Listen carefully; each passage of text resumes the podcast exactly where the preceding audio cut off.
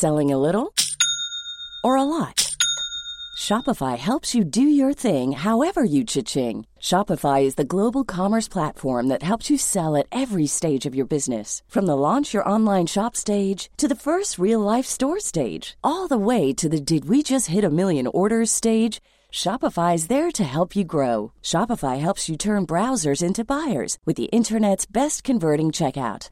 36% better on average compared to other leading commerce platforms because businesses that grow grow with Shopify. Get a $1 per month trial period at shopify.com/work.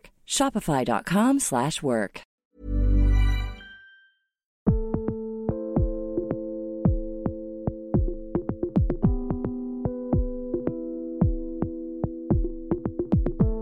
Bienvenue dans Au cœur du crime, une série proposée par l'Obs. Ils ou elles se sont retrouvés de par leur métier ou par le hasard de la vie au centre d'une histoire judiciaire et ils nous racontent comment leur existence a soudain basculé. Affaire en pain, premier épisode, nous recevons Eric Young. Bonjour Eric Young. Bonjour. Dans les années 70, vous étiez policier au sein de, l'anti-gang. Et l'une des très grandes affaires de cette époque, c'est l'enlèvement du baron Ampin. On rappelle les faits, le capitaine d'industrie a été euh, kidnappé en plein Paris en janvier 78. 60 jours plus tard, toujours pas de traces des ravisseurs quand soudain, vous et vos collègues, vous tombez sur les truands et c'est alors qu'éclate, euh, Eric, une énorme fusillade. Cette histoire de l'autoroute, de la fusillade, c'est difficile à décrire. C'est une histoire euh, extraordinaire. C'est un, film d'action euh, que Tarantino quoi, de, euh, pourrait signer. Deux policiers ont été blessés dans des conditions plutôt violentes. Quoi. à l'époque, le commissaire Broussard disait que chez nous, il n'y avait jamais de violence, il n'y avait que des actes de virilité. Voilà. juste pour rappeler les choses, le baron Rampin a été enlevé et puis finalement vous arrivez à suivre euh, au moment euh, où la rançon va être mise euh, une, voiture et il y a les, ravisseurs qui sont à l'intérieur. Voilà exactement. Après un jeu de piste qui a duré trois semaines, je crois, peut-être même plus. C'est-à-dire ce jeu de piste où les ravisseurs tous les jours téléphonaient aux Chinois. Alors le Chinois, ce qui était un policier de la brigade criminelle, on l'appelait Chinois parce qu'il avait un type asiatique et il faisait beaucoup de karaté, de judo, etc. Et c'était lui qui conduisait la voiture avec la rançon, une voiture qui avait été remise d'ailleurs par les ravisseurs, et qui était équipée d'une radio qui n'a jamais fonctionné. Et il devait suivre les ordres en permanence par ce jeu de piste avec des étapes dans les bars. C'est-à-dire qu'il allait rentrer dans un bar, le téléphone sonnait, il y avait un des ravisseurs qui était à un bout de la ligne, il dit maintenant vous vous rendez à tel endroit. Exactement comme dans un film. Quoi. Exactement comme dans un film. Et euh, le jour de la fusillade, j'étais dans le dispositif. Moi, j'étais en moto avec un autre collègue. Et je ne sais pas pourquoi ce collègue-là connaissait bien euh, l'endroit de la borne 16 sur l'autoroute euh, qui venait d'Orly. Voilà. Il avait trouvé un monticule où on dominait complètement l'autoroute et la vision de la borne B16. Pourquoi la borne B16 Parce que juste avant, le collègue qui conduisait la voiture avec la rançon, qui était une fausse rançon, avait reçu l'ordre de se rendre à la borne B16 où il y aurait un message. Mais nous, tout le monde pensait que c'était encore une nouvelle fois, depuis des jours et des jours, une fausse piste, qu'ils allaient encore nous renvoyer, nous balader comme ça. Personne n'y croyait. Alors à tel point, c'est que c'était un soir d'embouteillage sur l'autoroute, c'était un soir de départ de pont, euh, et donc tous les Parisiens partaient en province, c'était un, boxon pas possible sur l'autoroute avec des embouteillages. Malgré tout, on est là, chez nous, les gens se perdent, s'égarent, euh, partent en banlieue, enfin c'était... Tout le monde était éparpillé, sauf nous, moi et mon collègue, puis un petit groupe de policiers de l'antigang qui avaient réussi à, à maintenir leur position. Et qu'est-ce qui se passe?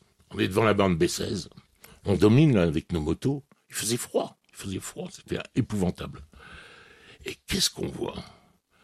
On voit le Chinois qui descend pour aller chercher le petit billet à la borne B16, pour prendre ses ordres nouveaux, pour pouvoir aller ailleurs, mais là, ça ne se passe pas comme ça.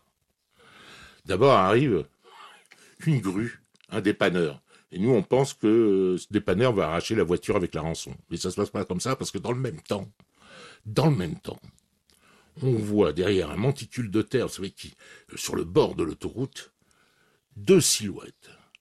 Deux hommes, cagoulés en noir, avec des vêtements d'ouvriers, grenades et mitraillettes à la main, qui contournent la voiture.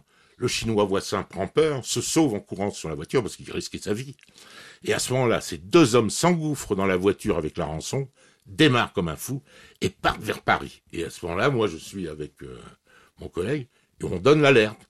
Deux mecs viennent d'arracher la rançon, voilà, etc. Et là, c'est la panique partout. Hein. Tout le monde, les gens, les flics, les autres flics qui étaient perdus dans le banlieue, veulent revenir, ils n'y arrivent pas parce qu'il y a des embouteillages.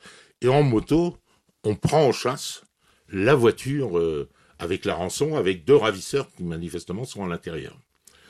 Entre-temps, des collègues viennent nous rejoindre, nous doublent même avec en voiture, on les voit passer. Et lorsqu'on arrive Lorsque vous quittez l'autoroute, d'ailleurs, euh, euh, vous avez un mur anti-bruit en allant juste avant Paris. Et dans ce mur anti-bruit, il y a toujours des traces de cartouches d'ailleurs dans les portes, parce que les murs anti-bruit sont euh, closes par des, portes de fer et qui donnent derrière le, le mur anti-bruit. Et là, si vous passez, vous faites attention, il y a toujours les traces de balles. Et évidemment, on arrive, on est repéré, en particulier par l'un des bravisseurs, qui est au haut du mur anti-bruit, qui voit arriver les motos comme des fous avec des voitures comme des fous, il comprend tout de suite que c'est les flics, et il ouvre le feu d'entrée.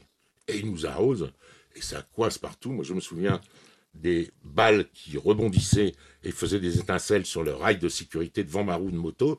D'ailleurs, je prends une balle dans le pneu, la moto se casse la figure, euh, je, je, je, vais par terre, et là, ça tire de partout. Mes collègues répliquent sur le, le type qui tire. Non, il y a eu plus de 150 cartouches qui ont été tirées, on en a retrouvé euh, dans des appartements aux alentours. C'était épouvantable, vraiment, cette scène, c'était d'une violence euh, incroyable. Hein. Pour vous la dire, je ne sais pas si vous avez vu le, film Un après-midi de chien par l'après-midi de chien avec De Niro, mais je vous assure, faites-moi l'honneur de me croire, l'air au moment de la fusillade et après la fusillade sentait le sang, l'humidité la poudre noire. Et ça prenait ça plus les odeurs de gasoil des voitures. On était hein, vraiment plus dans les prisonniers, donc vous imaginez sur l'autoroute les embouteillages tout de suite, etc. La fusillade se termine après près de, près de 40 secondes, une minute quand même. C'est énorme. Et on s'aperçoit qu'il y a un, des ravisseurs du château qui a été tué euh, dans l'échange de, des coups de feu entre nous et les ravisseurs. Et un autre ravisseur qui s'appelle Alain Caillol, qui est le cerveau du gang à l'époque, qui a enlevé le baron en pain, lui a été tiré de la voiture, en partie déshabillé, et il est au milieu, sous la pluie, au milieu de l'autoroute. Et c'est difficile à expliquer parce que c'est pas pas maîtrisable, c'est pas rationnel, c'est pas nous ne savions pas où était le baron. C'était un coup de poker, on ne savait pas du tout, on n'avait aucun renseignement. On avait deux ravisseurs, point, un dont un mort. Et Caillol, il est secoué par des, des collègues, et moi j'arrive, on vient de me tirer dessus quand même. Et, j'arrive et je lui dis, dis-nous où est, où est quoi. Le mec, il bouge pas, toi. Et pour le menacer lui faire peur, je lui dis, regarde ce du château, si tu parles pas, je te bute. Et dans le même temps, je sors mon arme, j'arme le chien, c'était un 357 Magnum quand même, et je lui mets dans la bouche. Et je lui dis, tu nous dis où Ampin ou je te bute. Évidemment, je n'allais pas le tuer. Mais il parle pas. Et il est emmené, il est blessé quand même, parce qu'il a une, un bras cassé, enfin. Hein. Il est emmené à l'hôpital, et puis ensuite, bah, il est entendu, et l'affaire se passe. Et ce qu'il y a d'extraordinaire dans cette histoire, les histoires humaines. Hein. C'est que vous l'avez rencontré quelques années plus tard, une fois qu'il est sorti de prison. Des conditions incroyables, incroyables.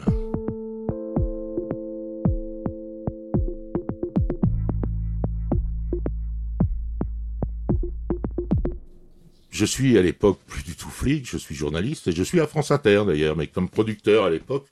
Et je faisais une émission qui s'appelait, je crois, Dossier X en cavale. C'était voilà. Et tous les soirs, il y avait un invité, c'était sur les faits divers, etc. Et j'ai un ami qui m'appelle, qui est éditeur, qui me dit euh, Je viens d'éditer un, livre, il est vachement intéressant, tu devrais le lire, ça devrait t'intéresser. Bah, tu le connais peut-être, le type, c'est un mec qui s'appelle Alain Caillol. Ah bah, je dis Tu penses si je le connais, Alain Caillol ah, il me dit, je dis oui, je suis preneur. Je, bah, je dis, tu, sais où il est Ah, il me dit oui, bien sûr.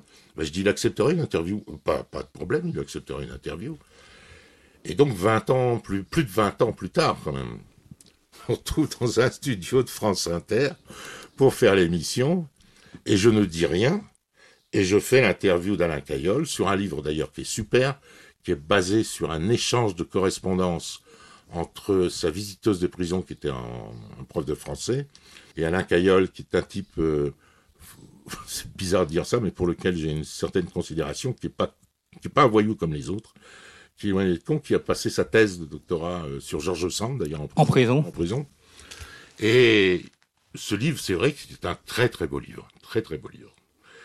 Et quand je lis le livre, je m'en souviens tout le temps, à la page 104, il raconte à sa façon, brièvement en fait, ce qu'il a vécu, euh, comment il voyait l'affaire la, la, pain, et en particulier, il rappelle les scènes qui sont sur l'autoroute. Et il écrit, page 104, il y a un, conflit, je pas si mais con, mais ça devait pas être, l'expression n'était pas, hein, qui m'a mis un calibre dans la bouche, qui m'a menacé de me tuer. Mais je n'ai rien dit parce que dans ses yeux, j'ai vu qu'il ne tirerait pas. Nous faisons l'interview, et à la fin de l'interview, quand les micros sont coupés, où on parle de son livre, je lui dis, euh, Monsieur Caillol, vous savez qu'on se connaît? Il me dit non, je crois pas. Non. Ah, je dis si, on se connaît, on se connaît. Euh, bien, euh, on se connaît sur l'autoroute, on s'est rencontrés sur l'autoroute. Et là, il a un flash. Il dit, vous seriez pas le flic qui m'a mis le calibre dans la bouche quand même. Ben, je dis, si, c'est moi. Oh, ça alors Et on est devenus copains. À tel point, c'est que Alain, au début, il me lâchait plus parce qu'il avait le projet de faire un film, enfin, il avait un, etc. J'ai retrouvé ce, ce, cet homme, ce, garçon, donc euh, plus de 20 ans après, nous nous fréquentons d'ailleurs encore de temps en temps, et quand il a sorti un deuxième livre qui est magnifique aussi, je trouve magnifique, qui n'a pas eu l'écho qu'il méritait vraiment, parce que euh, la Caillole avait crise de conscience importante et il voulait absolument rencontrer le baron Ampin pour lui demander pardon. Et ce qui a été fait. Et il raconte ça, cette histoire, sa démarche euh, de conscience et intellectuelle qui l'a conduit et amené à faire ça. Donc, euh, et donc à l'époque, je l'ai revu, euh, je l'ai revu beaucoup. Il venait me voir à la radio. Je me souviens, pour finir l'anecdote avec Alain Caillol, je sors de la de, enfin on part, il vient me rejoindre à la radio, on sort, il pleuvait dehors. J'avais ma voiture garée sur le parking je, je dis bah attends, avant de se séparer, viens, on va fumer une, cigarette euh, dans la voiture. Et dans la voiture, nous sommes l'un à côté de l'autre, devant la voiture. Et à un moment, quand même, parce que ça me travaillait un peu, je lui dis quand même, euh, toi et moi, quoi, on a des rapports bizarres, quoi. C'est quand même curieux notre notre histoire. Et avec un peu l'accent, il a un peu l'accent méridional. Et avec un beau sourire, il me regarde dans les yeux et puis il me dit, oui, mais qu'est-ce que j'aime ça? ça, c'est Alain Caillol. Alors, il y a cette histoire extraordinaire avec Alain Caillol. Il y a ce que vous nous avez raconté sur euh, sur ce scandale euh, Jean de Breuil. Dans un livre, euh, vous racontez ces affaires. Le livre, vous l'avez appelé la, tentation de l'ombre. Et quand on vous lit, on s'aperçoit que ce, métier de policier, où que vous prenez effectivement, vous l'avez rappelé, des drogues pour tenir, vous faites la fête, il y a toujours une odeur de mort qui, mmh. qui, qui, qui, est derrière. Ah. Cette tentation de l'ombre, vous l'avez véritablement vécue? Oui, bien sûr. C'est ce que je dis maintenant aujourd'hui avec le recul euh, et plus de 30 ans plus tard, 40 ans bientôt. Je suis rentré, en fait, je me suis aperçu que j'étais rentré dans la police comme un ethnologue. Euh, je suis né en 1948, c'est-à-dire que j'avais 20 ans en 1968. Euh, j'ai connu les événements de mai 68, même si je, n'y ai pas participé, mais j'ai connu, j'avais beaucoup de copains, des camarades qui étaient très engagés politiquement. Pour eux, les flics, c'était épouvantable. Mon père lui-même, euh, d'obédience communiste, ancien membre de la résistance dans la FTP, me disait pour être flic, il faut avoir tué son père et sa mère. Tout ça, en fait, euh, avec un peu de tempérament un peu sans doute bizarre, mais enfin bon, un peu rebelle, je dis, mais c'est quand même, euh, ce serait quand même intéressant de connaître comment ça se passe de l'intérieur. Donc, euh, à l'époque, j'ai passé, parce que j'ai une vie privée aussi un peu mouvementée, marié plusieurs fois, et j'avais, et je venais de me marier, on n'avait pas de sous, donc j'ai passé tous les concours de l'administration, mais quand je dis tout, tout, des PTT à l'EDF, et chez les flics, et les flics, évidemment, ce sont eux qui m'ont répondu les premiers, comme quoi j'étais reçu au concours. Donc je dis, ouais, en fait, pourquoi pas? Pourquoi pas? C'est comme ça que je suis parti euh, euh, chez les flics, avec un côté quand même, un esprit de vouloir découverte, mais aussi, euh, c'est difficile à, expliquer. Il y avait une certaine tristesse à l'époque chez moi, dans mon, dans mon esprit, et, et ce qui m'a le plus marqué, vous parliez à l'instant de, de la mort, ce qui m'a le plus marqué, effectivement, c'était de rencontrer, de fréquenter, de côtoyer la mort, et la mort sous toutes ses formes, et dont les plus épouvantables. Peut-être était-ce l'époque aussi. C'est une période aussi assez sombre et difficile à vivre au quotidien, parce que quand on est flic, surtout des flics dans des services de haut niveau, hein, pas du type qui donne les cartes grises ou les... Mais c'est vrai que on vit avec les voyous, on se lève avec les voyous, on se couche avec les voyous, on fréquente les mêmes lieux que les voyous, on va dans les mêmes restaurants, on fréquente à peu près les mêmes femmes, le même genre de femmes. C'est assez étonnant d'ailleurs, euh, d'une façon sociologique à observer. Et ça vous déforme l'esprit. C'est comme si on s'inoculait un virus comme un cancer dans l'esprit où vous ne croyez plus à rien. C'est-à-dire que j'ai fini par être convaincu que tout était faux. Et je vais vous faire une confidence. À l'époque, avec mon épouse, par exemple, si quand on faisait l'amour, elle me disait je t'aime, je disais si elle me dit ça, c'est qu'il y a quelque chose derrière. Je ne pouvais pas, j'avais oublié qu'une femme pouvait vous dire je t'aime parce que elle vous aimait, tout simplement et vraiment. Qu'il y avait des gens qui pouvaient vous rendre service parce qu'ils vous aimaient bien et qui vous rendaient service euh, simplement. Tout ça, on finit par l'oublier parce qu'on est en état de, de, suspicion permanente sur tout. Et on est flics au royaume des quoi, parce que tout le monde est ripou, en fait. C'est, voilà, pas les flics, mais même les gens. Et, donc, si on vous donne ça, c'est parce que pour envoyer l'ascenseur pour ça, enfin, tout est comme ça, parce que c'est les rapports que l'on a en permanence avec les voyous, les informateurs, euh, rien n'est gratuit, quoi. Le, côté romantique euh, de la gentille prostituée euh, qui sort du Carmel et qui a une vie misérable, etc., c'est très peu probable, quand même. Alors, vous, vous dites on est dans un état de suspicion euh, permanent. Euh, on est aussi dans un état, si j'ose dire, sans vouloir faire de jeu de mots, de, suspension. C'est-à-dire que c'est comme si vous étiez suspendu entre euh, la vie que tout le monde m'aime et puis une autre existence beaucoup plus, beaucoup plus noire, beaucoup plus sombre, mais dans laquelle, quand on, quand on vous lit, on s'aperçoit aussi que quand vous étiez jeune, donc il y a de nombreuses années de mmh. ça, euh, vous y trouvez non pas une forme de plaisir, mais une forme de fascination quand même, de vraie fascination. Mais, mais c'est alors le mot fascination et fascinant, je l'aime pas beaucoup, euh, mais c'est un milieu formidable.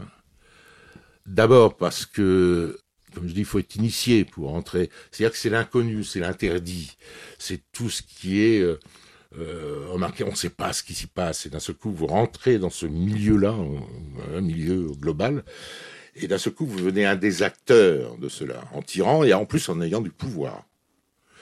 Et là, bah oui, effectivement, vous dites fascinant. Oui, c'est fascinant parce que vous avez accès euh, à une vie euh, que l'on croit souterraine, mais qui l'est pas. Vous rencontrez des personnalités euh, étranges, mais en même temps avec des forts charismes, avec des gens, même des gens tordus. Pardon, je dis ça, des gens tordus, j'en ai rencontré à cette époque-là beaucoup. Ben, malgré tout, il y a quelque chose d'intéressant, parce que la façon dont vit quelqu'un, enfin, devient des personnages de romans, celui quand on, pompe comme une éponge chez ces gens-là pour en faire des vrais personnages de romans, parce que ils sont tendus, mais parce qu'ils ont une idée, parce qu'ils vont faire des calculs, parce qu'ils vont et tout ça, tous ces gens-là, vous les rencontrez, vous rencontrez euh, un Messrine, Jean-Charles Villoquet, enfin, et tout ça, c'est dans le monde de l'interdit et on franchit l'interdit avec du pouvoir et des autorisations. C'est extraordinaire. Et en plus, comme me disait, je ne vais pas dire son nom parce qu'il est encore vivant, il me disait, tu comprends, regarde, nous flics, on n'a pas de fric, mais pourtant on vit comme des milliardaires. Et c'était vrai que bah, vous sortiez le soir, euh, l'époque, j'entends tout ça, évidemment, n'existe plus, mais euh, vous étiez reçus euh, dans les restaurants, les machins, on, essayait tout le temps un peu de vous amadouer, donc on vous donnait des avantages, des, pour certains, c'est peut être des filles, des machins, mais tout ça se fait très, très normalement, je vais dire. Très doucereusement, enfin on s'en rend pas compte, et on est tellement, on a l'impression tellement que le monde c'est ça. Bah, Dieu est le roi des ripoux, quoi. C'est que le monde c'est ça, que tout est comme ça.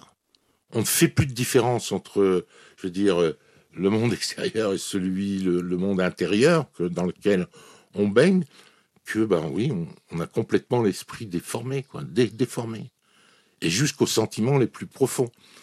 Et moi, il m'a fallu, à la fin de ma détention, au bout des cinq mois, qu'une amie, Anna, vienne me voir.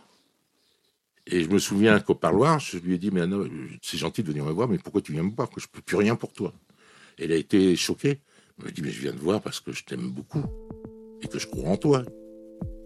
Et là, ça m'a ouvert les yeux. Je dis, putain, ça fait, Young, ça fait un moment que tu marches à côté de tes pompes, toi. Parce que j'étais dans d'autres perspectives. Et c'est ça le danger, pour moi, le danger de ces fonctions. Comme je dis, la police, c'est pas un métier, c'est une activité pour désœuvrer. Mais ça, je le pense vraiment. Je le pense vraiment.